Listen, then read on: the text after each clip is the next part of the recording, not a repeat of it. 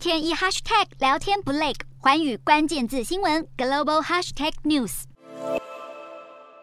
十六号，路透爆料，中国网络三巨头 ATM 之中的腾讯有意将手中外送平台美团百分之十七的持股部分出售，甚至是清仓，总值约为两百四十亿美元。消息一出，让美团港股股价应声暴跌近一成。知情人士指出，腾讯之所以有意减持美团股票，理由是安抚中国的监管机构。尽管其后有中国媒体报道，腾讯公关在社群媒体上否认了这一项传闻。不过，有分析师认为，一旦腾讯真的减持美团股票，也将会采取向股东做出实物分派的方式，而非直接脱手，对于美团股价的冲击比较小。另一方面，北京当局更将监管之手伸向了各大科技巨头的演算法。中国网络监管单位网信办十二号公告演算法备案企业清单，不止金建字节跳动旗下的抖音和今日头条等 APP，就连中国电商巨头阿里巴巴旗下的天猫和淘宝都无一幸免。而这一份清单源自于今年三月北京当局寄出的新规定，要求网络企业自行揭露演算法。理由是以便于处理数据滥用的相关诉讼。然而，正是演算法能够依据用户喜好内容细节来决定内容的顺序呈现，在西方普遍被视为是最高的商业机密，如今却流入了中国政府手中，显示北京当局正在加大监管。而涉及中国企业的规模之大，让美国财经媒体也惊呆了，形容是前所未有之举，并且警告监管演算法可能会引发监管机构与科技公司的利益冲突。